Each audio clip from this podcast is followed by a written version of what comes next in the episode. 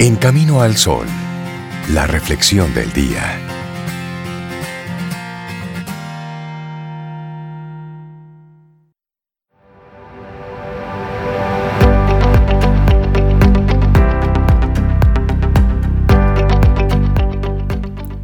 No podemos dejar nunca que cada día parezca igual al anterior, porque todos los días son diferentes.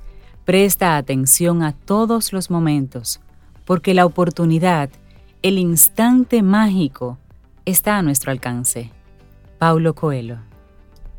Y seguimos aquí avanzando en este camino al sol. El primer paso para solucionar un problema es reconocerlo.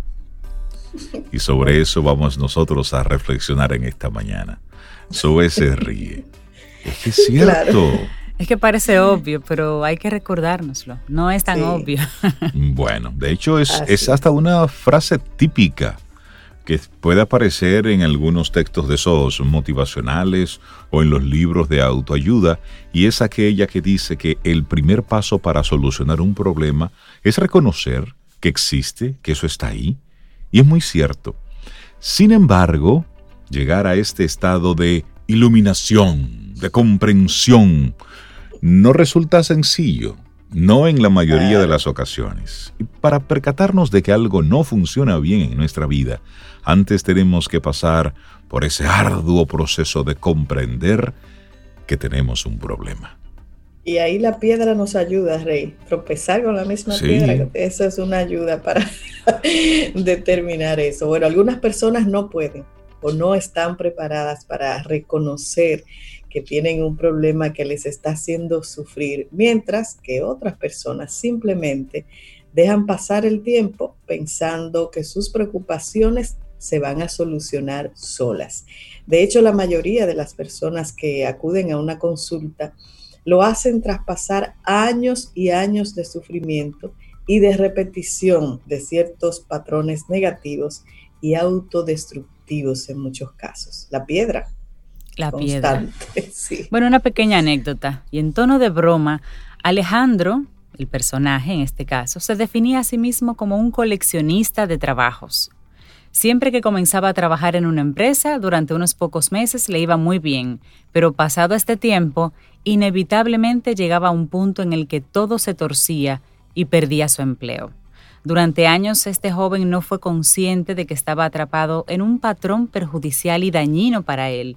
Sin embargo, tras perder un trabajo que le gustaba especialmente, que le gustaba mucho, comprendió que algo marchaba mal en su vida y entonces acudió a terapia.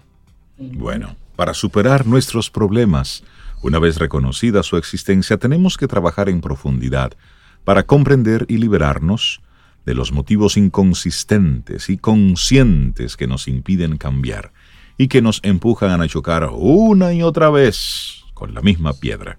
Parte de este trabajo, tal vez la más compleja, pasa por enfrentarnos a nuestros miedos. ¿Y qué es el miedo? Bueno, es bueno reconocer que el miedo es diverso. Según las vivencias personales, toma diferentes aspectos.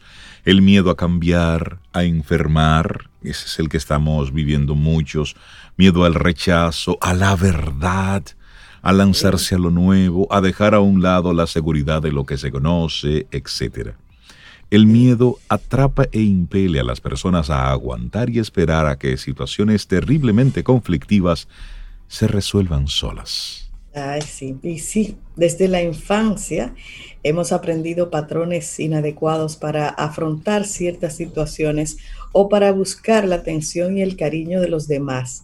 Seguiremos repitiéndolos aunque no tengamos el resultado que buscamos. Nadie podrá ayudarnos hasta que seamos capaces de reconocer nuestros miedos y superarlos. Alejandro, el mismo personaje que ahorita mencionaba Cintia, a pesar de ser un chico inteligente y sociable, era incapaz de mantener un trabajo más de seis meses seguidos.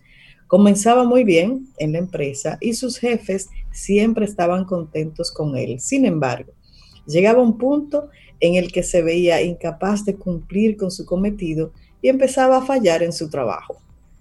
Wow. Bueno, y cuando fue a consulta, Alejandro confesó que se había dado cuenta de que tenía un problema. Dijo que no era normal que cuando todo comenzaba a irle bien en el trabajo, siempre la fastidiaba, él mismo dañaba el proceso. Acababa de perder un empleo como guarda de seguridad que aparentemente le gustaba mucho y se sentía muy mal al respecto. Y a lo largo de varias sesiones Alejandro fue comprendiendo cómo su problema hundía sus raíces en su infancia. Oigan lo lejos que se fue. Huérfano, el niño pasó su infancia al cuidado de un abuelo paterno un señor militar jubilado de carácter rudo y autoritario. Durante años el pequeño Alejandro tuvo que soportar a diario las comparaciones con su papá fallecido. El abuelo le hablaba de lo brillante que era su hijo y de la poca cosa que era el nieto entonces. Bueno, y así Alejandro acabó por asimilar este mandato como certero. No dudaba de la palabra de su abuelo. Él era el adulto que estaba a su cargo. Ya de adulto, se sentía incapaz de demostrar el excelente trabajador que era durante mucho tiempo.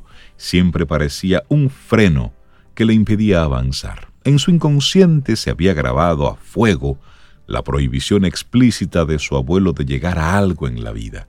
También la creencia de que no valía nada, de que era poca cosa. Ay, ay, ay, desde la niñez. Y siempre es duro reconocer los problemas propios porque nos sacan de nuestra zona de confort, de lo malo conocido. Pero cuando comenzamos a hacerlo, supone un gran cambio en nuestra vida. A partir de esa toma de conciencia podemos comenzar a caminar en dirección a nuestra sanación emocional. Así es, buscando ayuda y buscar ayuda, reconocerlo y buscar ayuda. Ramón Soler es el autor de esta reflexión que compartimos hoy. El primer paso para solucionar un problema, reconocerlo. Reconocer que está. Póngale nombre y luego conecta eso con la actitud camino al sol que te proponemos para hoy. Enfréntalo. Si tengo esta limitación, si tengo esto que me está fastidiando, míralo de frente, estudialo, analízalo, siéntate con él, bébete hasta un café y dile, ven acá, mi querido. ¿Qué es lo que está pasando? Hablemos, Como conciliemos. Como el día de ayer que hablábamos con Giovanni de esos dos yo entonces, el yo que piensa cosas buenas es muy tímido, muy calladito. Y el que piensa cosas malas te las dice todas, no se guarda una. Y tú tienes que hablar con él y decirle, pero... Negociar. Por favor, no puede ser todo tan malo. la vida es, es pura negociación para evitar entonces estarnos auto boicoteando. Sí, sí, sí. Porque de, eso, de eso se trata. Es nuestra reflexión para esta mañana en la que seguimos avanzando. Es miércoles, mitad de semana. ¿Sabes qué? Hoy es el día más importante de nuestra vida.